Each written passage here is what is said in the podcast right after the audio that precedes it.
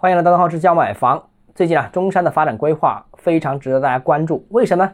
因为最近中山翠亨新区公布了“十四五”规划和二零三五年远景目标，大致有什么呢？第一，计划常住人口规模达到二十万啊，增加常住人口。第二，你与深圳共建人才房。三四十六个重点项目，预计总投资达到两千七百多亿元。四是争创国家级战略发展平台等等等等啊。那之所以谈中山，是因为它够特别啊。为什么特别呢？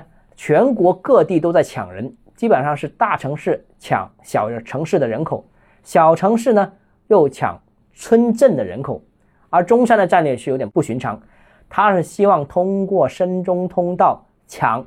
深圳这个大城市的人口啊，当然也顺带捞点深圳溢出的产业、消费等等啊。这个思路在全国呢，其实也只有环深都市圈是这样。那环深都市圈其他城市呢，都是这样想的，也是这样谋划的。但问题是，各个城市的这套打法过去看表现一般般，因为呢，多数环深城市都是以地价便宜为主要卖点的。那结果呢？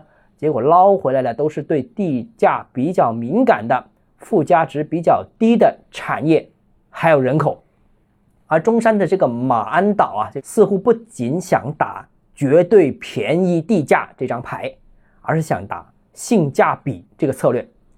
就是说，你的高端基础设施我也有，但价格比你便宜便宜一大截啊！思路是有点意思啊，也付诸了行动。